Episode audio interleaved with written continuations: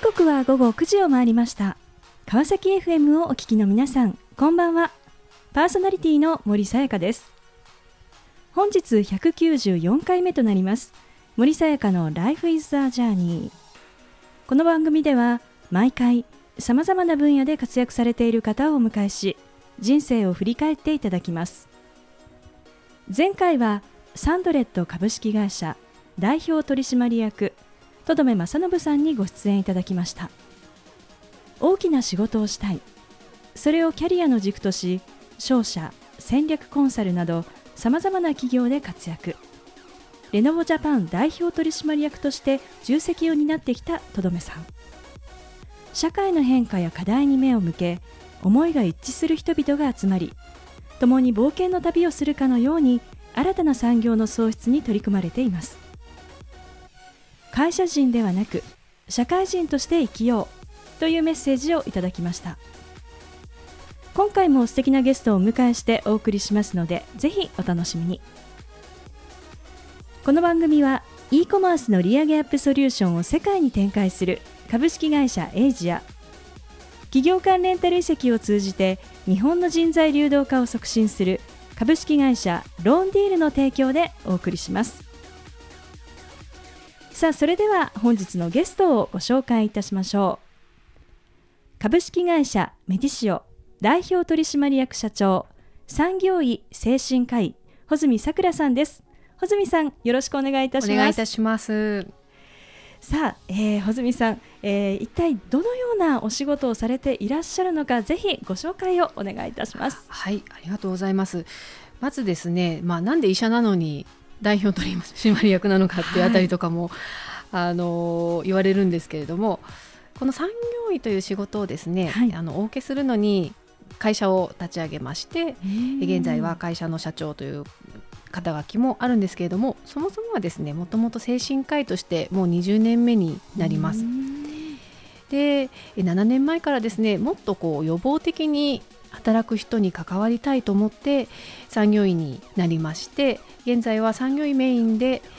会社の社長をしながら、えー、お仕事をいただきつつあとは精神科医としても臨床を続けております。この産業医という名前あのこう最近よくですね、はい、こう新聞ですとかいろんなところでもこう見ることが多くなってきているんですがそもそも産業医というのは一体どんなお仕事なんでしょうか？はい。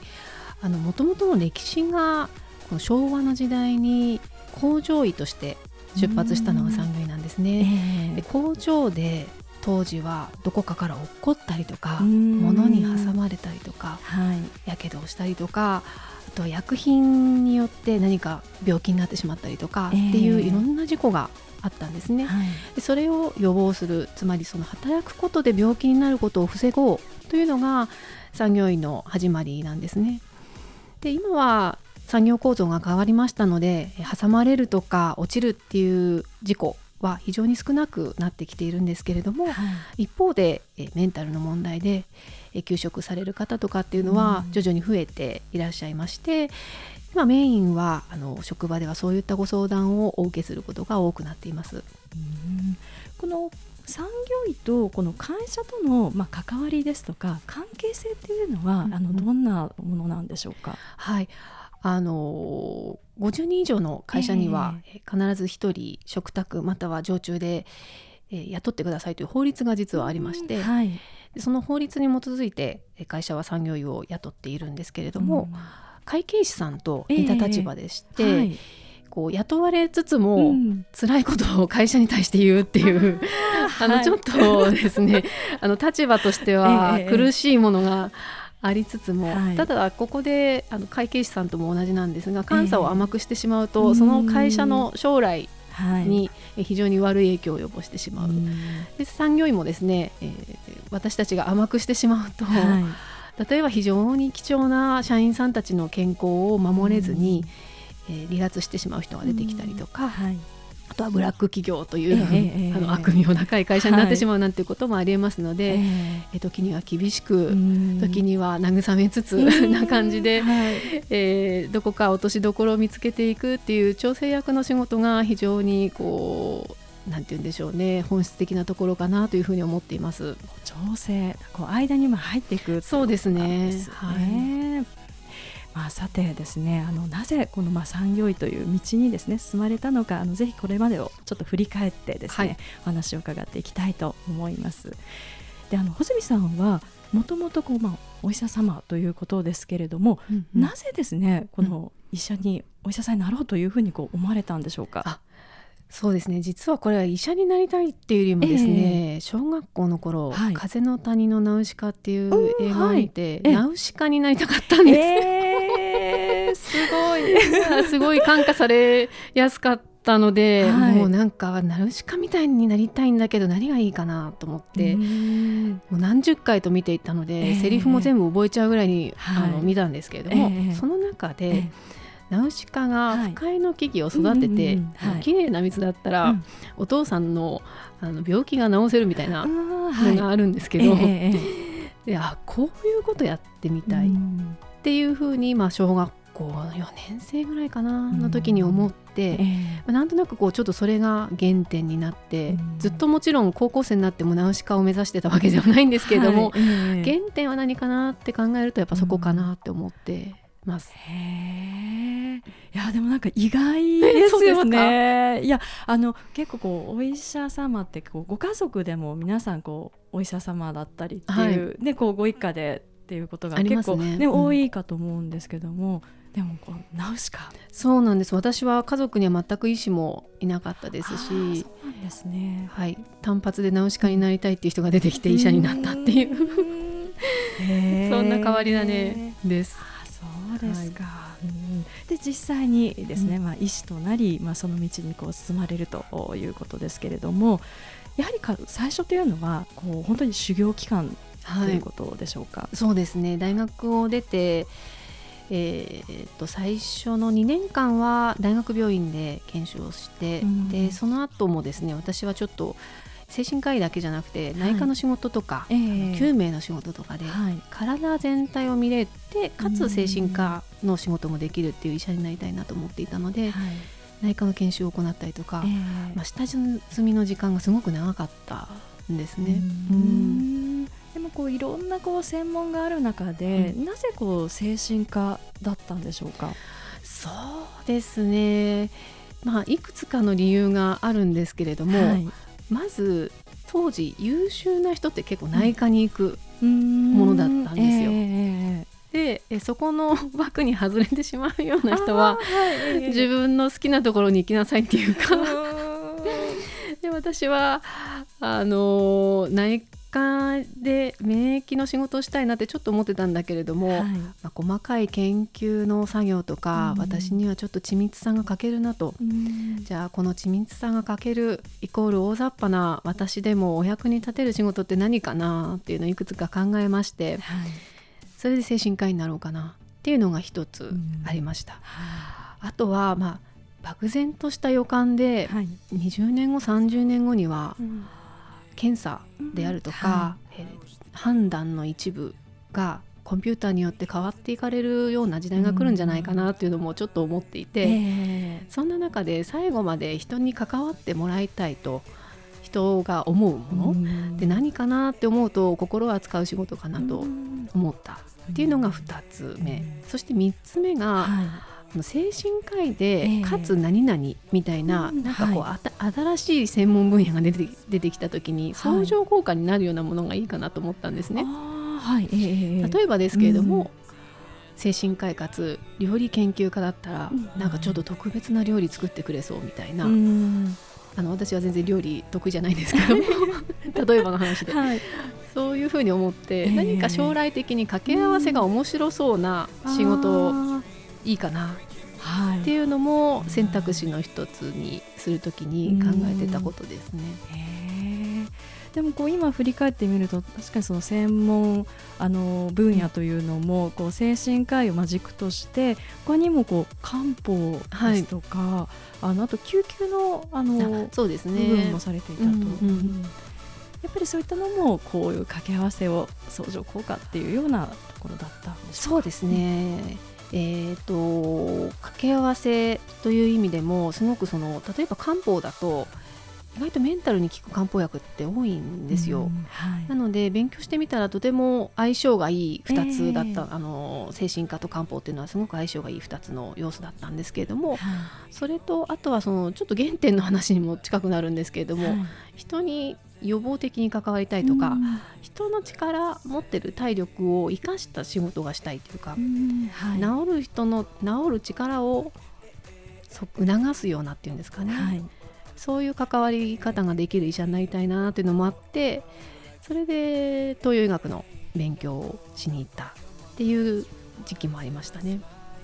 その後の話とても気になります。後半も引き続きお話を伺っていきたいと思いますがさてここでゲストの方の意外な一面を探ることを目的にこんな質問をさせていただきます。今穂積さんが興味関心を持っていることを教えてください。はい。あなんかちょっと今後ろでかかっているのはもしや、うん、もしや。この音はウクレレでしょうか、そうですね。はい。実は私、はい、今ウクレレに 興味があってですね。ちょうどぴったり。ありがとうございますあのコロナで、えー、ちょっと自粛生活というかあの家の中でね生活しなきゃいけなくなって、はい、オンラインでハワイの先生のウクレレの講座を取るようになりまして。で今ね娘が2歳なんですけれども、はい、一緒に歌ったりとかできたら楽しいかなというちょっと妄想もありましてウクレレの練習を日々やっております。毎日10分は必ず弾くっていうのを決めてですね。そうなんですね。やっていますですね、まあ、ちょうどぴったりのなんか BGM でよかったな、はい、ありがとうございます。さあそれではここで一曲お届けしたいと思います。ブルーノマーズで Talking to the Moon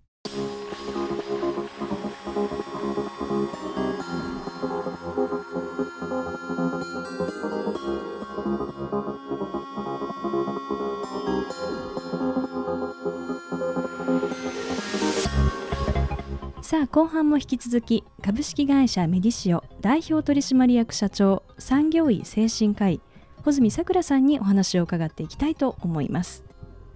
前半は精神科医へと進む、まあ、その、道ですね、この理由についてお話をしていただきました、そしてですね、まあ、こう医師としての、道をこう歩んでいかれるわけですがあの穂積さんにとってこのキャリアのこう分岐点というのは、うんうん、一体あのこういつでどんな出来事だったんでしょうか？そうですね。キャリアの分岐点という意味では35歳ぐらいに訪れまして、はい、そこまで本当にですね不眠不休じゃないですけどももうものすごいブラックな働き方をしていて今だと法律違反になってしまうような働き方をして10年過ごして、はい、もうなんか1年ぐらい休みたいなって心の底から思いまして、はい、本当に休んじゃったんです。へ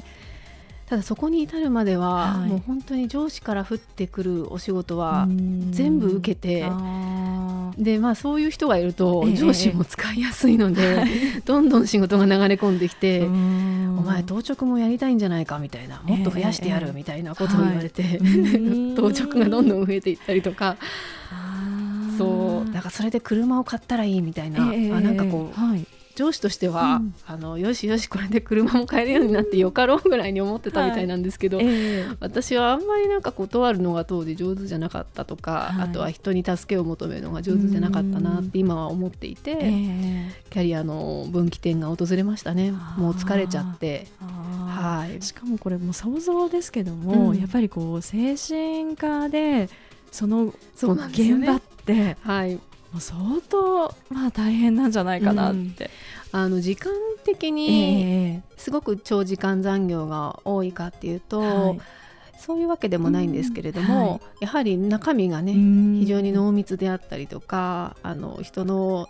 うん、プラス面というよりはマイナスな面ネガティブな面に触れていくお仕事ではあるので、はい、そういった意味でもきつかったなというのもありますし、えー、あとはあの当直といって、はい、医者の場合ですね、うん、あの普通の通常の仕事が終わった後から、うん。はい、えー、泊まりのお仕事が始まるんですね。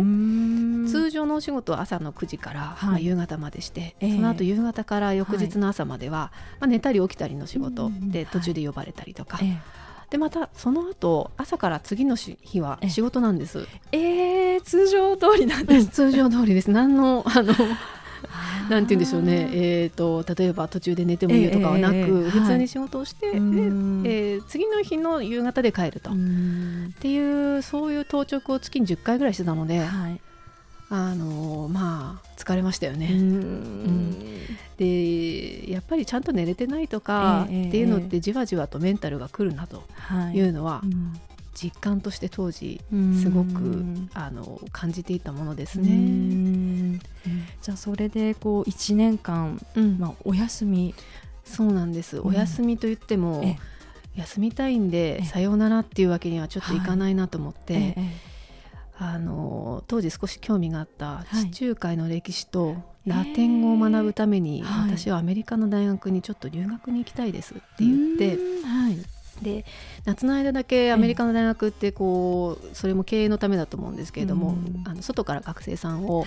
受け入れていて、で8週間のコースとかでいろいろと学べるようなものを用意されているので、私はラテン語の講座を受けてその後ですね地中海のクルーズに出たっていう、はい、えー、なんか素敵な。全然仕事がみじんもないような 生活を1年近くですね送りました。あでもそうやってこう今までは本当にもう仕事もう本当に四六時中だったと思うんですけれどもそ、ね,、こから本当に離れてみて、うん、なんかどんなことをこう感じたり考えていたんでしょうか？はい、もうその1年ほぼ日本にいなかったったんですけれども、はい、日本を出てしまうと、えー、こんなに生真面目に仕事してる人たちなんてどこにもいないなっていう あのもちろん探せばいらっしゃるんでしょうけれども、はい、一般に働いてる友人なんかは、まあ、もう金曜日の午後になったらオフィスから人がいなくなって、うん、みんな週末のレジャーに出かけてしまったりとか。はいあとはまあ長期間のお休みを取って一緒に同じクルーズに乗っている、普通に働いている人とか、あの例えば1か月ぐらいの休みが当たり前であったりとか、っていう人にわんさか会いまして、あ彼らにとっては仕事って、あの人生の本当に一部でしかないなというか、うん。っていうあそんなスタンスがしかもあのたまたまそういう人と会ったんじゃなくて、はい、すごくいっぱい そういうケースに出会いまくったので、えーはい、あこっちがメジャーなのかもしれないなっていうふうに気づいたんですよね。うん。でそこまでは本当に仕事のことしか考えてなかったし、はい、なんかあるこの規定路線から外れたらなんか他はないんじゃないかみたいな気がしてたんですけれども、えー、あ他はこんなにたくさんあったっていうか。うなのでなんかちょっとそこから自分の仕事感なんかも変わったなというのが、はい、あの分岐点として、私の中ではすごく大きかったかなと思ってます。で実際まあこう1年後、まあこう戻られて、はい、でどんなふうにしてですねこう、自分のこう働く医師として働くっていうことってどんなふうにこう変わっていったんでしょうか？はいそうですね。そこまではもう本当に、えー、365日精神科医ですみたいな感じだったんですけれども。はい。ええ。振り返ってみると、ええ、ちゃんと患者さんのことを考えて患者さんの話を聞けるのって、うん、週に2日だなと思ったんですね。ええ。えー、それはあのとても重いような患者さんで、えー、いろんなことが精神科の現場って起こるんですけども、うんはい、そういった切った張ったのですね、えー、現場でお仕事をするのはまあ週に2日でいいかなと、はい、でそれ以外の仕事ってどんなキャリアがあるのかなっていうのをちょっとそこから考え始めたようなところがあるんですが、その時に原点のあの漢方の勉強してみたいとかっていうのがあって、はい。えー、そこから3年間は漢方の専門の病院に勉強しに行ったっていう。そんなスタートで分岐点後の生活が始まりましたね。はい、そしてこう7年前でですかね、うん、えー、この、まあ、産業医とそうですね。に出会っていくと。うんもともと精神科医として接していた患者さんの中には働く方も多くいたんですけれども、はいそういった方たちがちょっと落ち込んで、はい、いよいよもう仕事に行けなくなったっていうぐらいでクリニックにいらっしゃるっていうのがすごく多かったんですね。はい。ただあのお話聞いていくと、えー、もっと前から辛い状況があったりとか、うん、眠れてなかったりとか、はい、っていうのがあった。じゃあそのちょっと辛いなとか、うん、ちょっと眠れないなぐらいで拾ってあげられたりとか、はい、ご自分で手を挙げられるようになるようななんかそういう情報とか、うん、そういう関わり方を医者としてできたらもっともっとそのなんて言うんでしょうねこう病院に来て、うん、そこからの試合になるよりも、はい、もっと前から備えていた方が勝率も高いし、うん、あのその人にとってもハッピーだよねと思ってそういったその予防的な関わりを働く人にしていきたいな、はい、というところで産業医になったんですけれども。うん。なのであの産業医として働きながらも精神科医の仕事も続けていたんですけれども、はい、より、えー、業務としては予防的なとか、うん、啓蒙的な、はい、そういった仕事にシフトしてきています。うん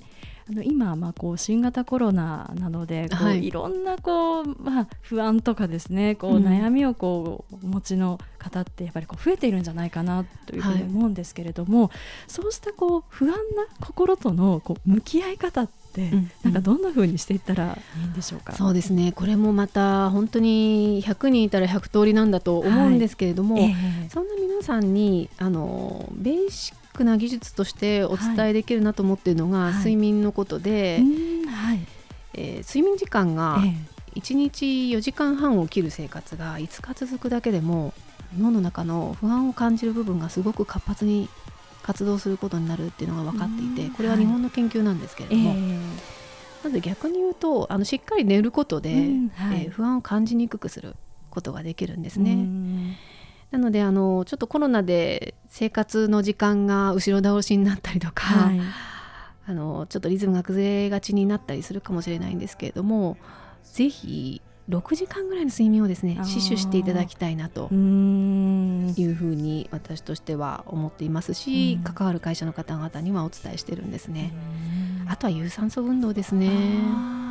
やっぱり大事なんです、ね、そうなんですよね。私もその分岐点を超えてお仕事をする時は、えー、気持ちがなるべく揺れないで安定した状態で、あの患者さんたちと関われるようにと思っていて有酸素運動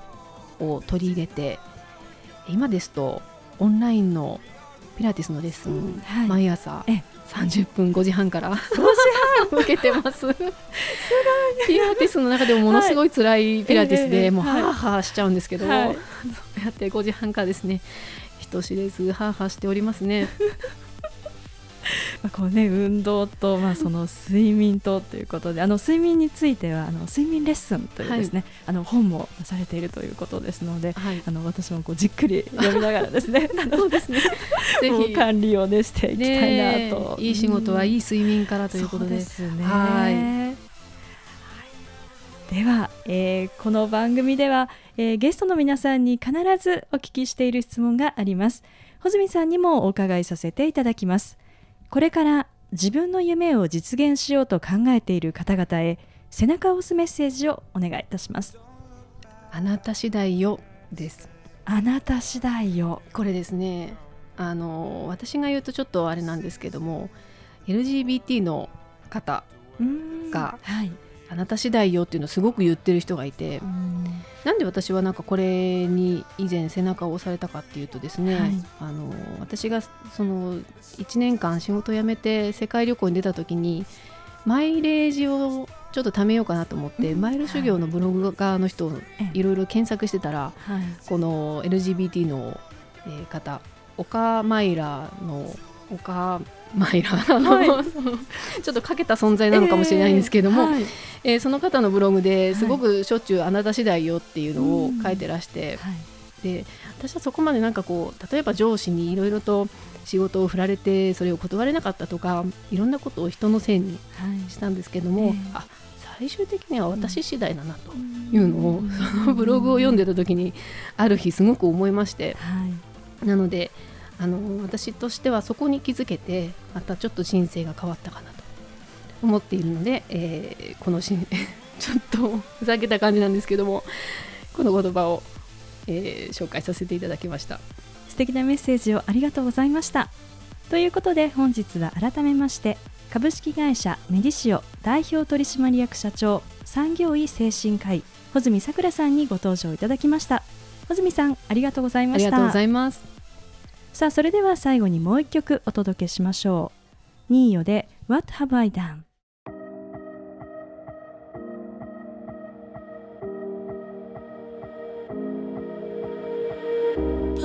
森さやかの Life is a Journey いかがでしたでしょうか？心の診療を行う精神科医から予防のための産業医へ。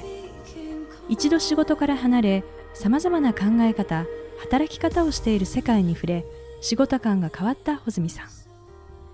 産業医としてこれから働く人の一人一人が持つ治る力を促していきたいそう。心の領域を専門に医師であり経営者でもある。医師の道は一つにあらずすべてあなた次第。こうでなければいけないと思うのではなくいろいろな選択肢を持ちながら道を広げていこう。改めてそう思いました。次回はどんな素敵なゲストの方が来てくださるでしょうか。来週もまたこの時間にお会いしましょう。今日も一日お疲れ様でした。おやすみなさい。